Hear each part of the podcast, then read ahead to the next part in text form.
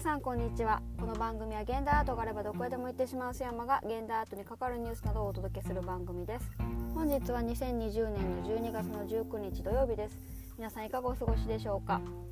もうすっかり冬になってまいりましてもう私なんてコートを2枚重ね着して冬対策をしておりますけれども皆さん風邪などひかれてませんでしょうか？本日は私が行って良かった展覧会についてご紹介したいと思います。その展覧会というのが第1回目のこちらの番組の放送でご紹介させていただいた、えー、寺田倉庫さんが新しく作った、えー、現代アートのコレクターズミュージアムワットというところで現在開催されているインサイザ・コレクターズ・バリウム・ボリューム1解き放たれたコレクション展という展覧会をご紹介したいと思います。こちら会期は2020年の12月の12日の土曜日から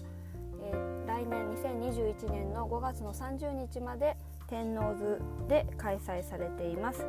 こちらは、まあ、かなり個性のあるミュージアムでして、まあ、そのこちらのミュージアムを運営しているのが寺田倉庫さんということもあるんでしょうけれども美術品保管を主軸に、まあ、美術品修復、えー、配送展示などをされているこちらの寺田倉庫さんが手がけている事業ですので、えー、この倉庫に今まで保管されていた作品を宝庫宝庫に眠っていた作品を開放して日本を代表するコレクターが自らの価値基準で収集した作品との出会いを創出するアート展示施設として生まれたそうです。まあ、普段見られない倉庫を開放して普段見られないアートを覗き見するというコンセプトが込められているそうです。ということで今回は日本のコレクターといえばというもう一番有名な方といっても過言ではない、えー、高橋龍太郎先生ともう一人の方は A 氏という名前を伏せてらっしゃるんですけれども、まあ、生年月日などはあの公開されているようなんですけれどもその2人のコレクトコレクションが、えー、1階と2階に、えー、展示されておりまして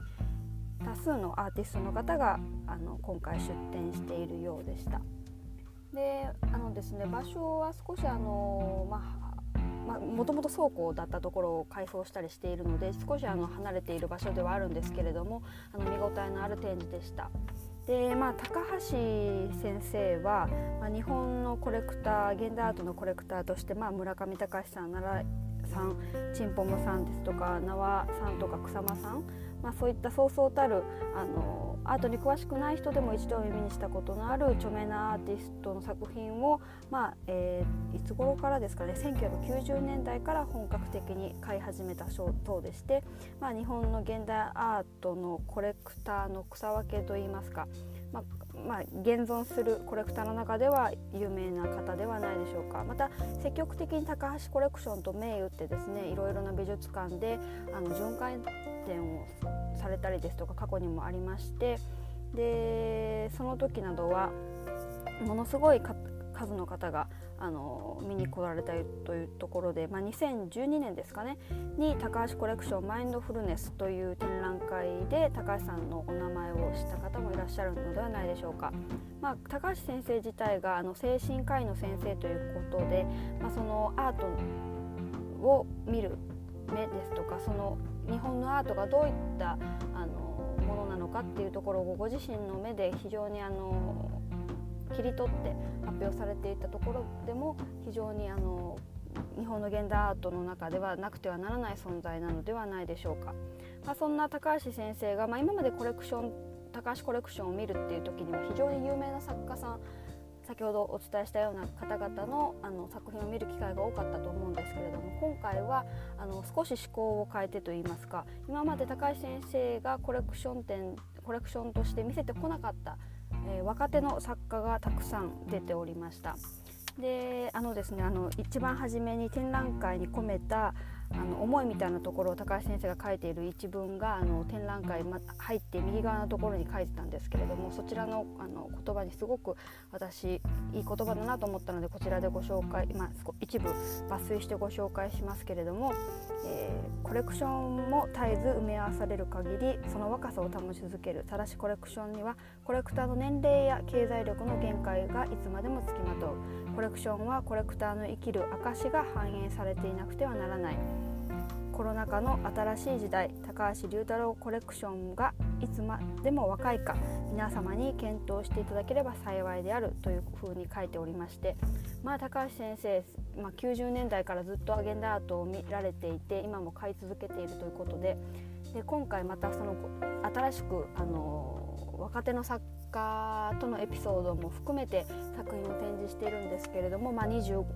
現在25歳の若手の作家さんの作品えっとですね土鳥文香さんという方の作品なんかも例えばあのオーディオガイドを聞きますと高橋先生の声であのどのようないきさつでこの作品に出会ったかどのようないきさつでこの作家に出会ったのかっていうところをオーディオガイドで聞けるんですけれども、まあ、例えばその土鳥さんとのストーリーの場合はですね、まあ、土鳥さんの初めての個展が開催されていて高橋先生あの勢いさんだんですかね、まあ、展覧会場に行ってさあ作品を買うぞと思って行かれたらしいんですけれども、まあ、高橋先生が行った頃には全て完売していたみたいな逸話もあるそうで、まあ、今回のあのワットでの展覧会に向けてコミッションワークであの作家の方に作品を制作していただいたみたいな話もあのオーディオガイドで聞くことができました。またあの岡崎勘次郎さんに関してもあのどれだけ、えー、彼のまあ抽象画なんですね。あのとても高いあの岡崎さんって有名なペインターの日本で有名なペインターさんだと思いますけれども、まあ、あのタイトルはものすごく詩的でものすごく長いタイトルがついてるんですけれどもいかんせん絵自体は、まああのパステル調の絵の具がなんていうんですかね、まあ、筆の質感とともに大きなキャンパスに塗ら幾幾重にも塗られているといったところで、まあ、抽象度の高いペインターなあの油彩があるんですけれども、まあ、高橋先生的にも、まあ、こういった具体ではない抽象の絵を買う時にやはりコレクターとしての目が試されているように感じるといったところをオーディオガイドで語ったりしていてまして、